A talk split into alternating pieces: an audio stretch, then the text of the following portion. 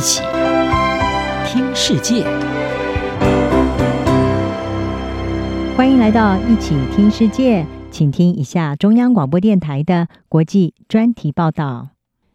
今天的国际专题要为您报道的是加强抗中力道，拜登莫迪深化美印关系。美国总统拜登。六月下旬，在白宫热情欢迎印度总理莫迪首次对美国的国事访问，美印两国并且宣布在国防还有半导体这些领域达成合作协议，也象征着美印关系的重要进展。莫迪这趟为期三天的访问，除了受到超高规格的待遇，他也成为极少数两度在美国国会发表演说的外国领导人之一。拜登在和莫迪会面之后表示，美国与印度之间的关系比历史上任何时候都更强大、更密切、更有活力。美国智库威尔逊中心的学者科格曼他指出，这次峰会表明两国关系已经转化，强调了两国关系在相对短的时间内变得多么的广泛和深入。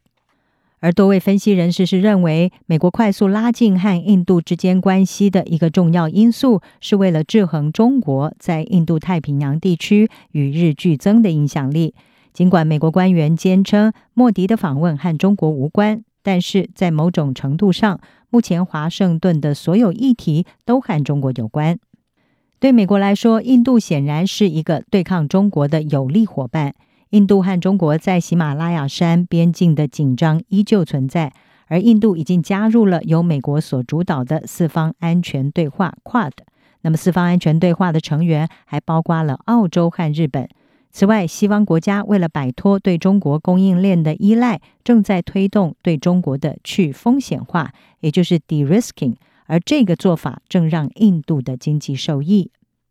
在对美国国会的演说当中，莫迪转向美国的立场，并且清楚地提到中国不被国际法承认的区域主权声索。他指出，印度和美国共享自由、开放与包容的印太地区愿景，支持国际法所定义的自由航行，并且反对任何一个国家的强势主控。这些发言也代表了向美国立场靠拢的重大声明，也是向中国发出的一项讯号。专家是指出，美国让莫迪在这趟访问取得了实质性的成果，尤其是美印双方同意在国防工业和尖端科技上的合作，针对半导体、关键矿产、太空、国防合作还有军售等方面达成了有数十项的协议。相关协议包含了美国奇异公司将会和印度国有企业合作，在印度生产军机引擎，罕见地把关键技术转移给印度。此外，印度也将会采购由通用原子所生产的海上卫士无人侦察机，这些都反映出美国希望加强印度的军事能力，来共同制衡中国。另外一方面，由于俄罗斯目前仍然是印度最大的军火供应来源，美国也希望扭转这种局面。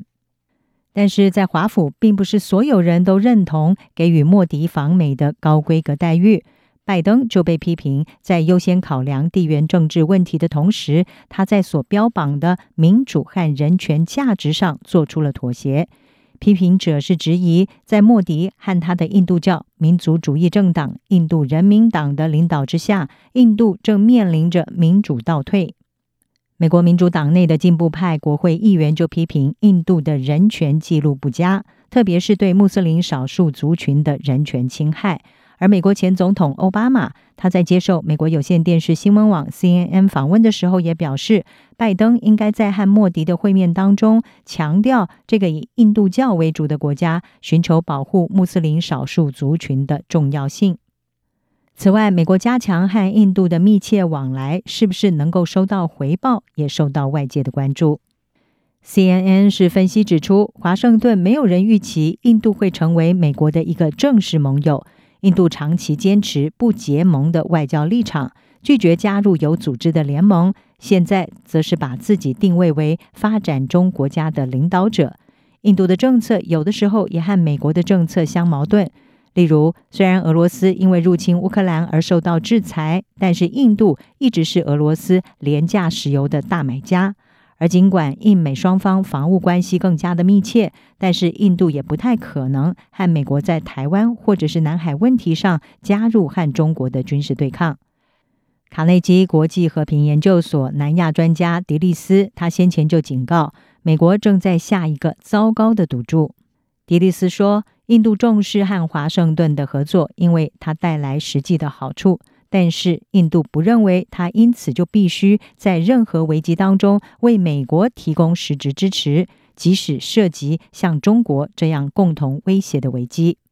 CNN 分析这个观点，强化了一个看法，也就是印度和美国在目前的紧密关系当中，仍然存有不同的野心和愿景，而拜登最终可能会对莫迪是不是能够给予对等的回报感到失望。不过，CNN 也指出，在目前每一个外交政策问题都走到一种更广泛和中国抗衡的情况下，莫迪此行即使只带来小小的好处，都可能对美国有利。以上专题由郑锦茂编辑，海静静播报。谢谢您的收听。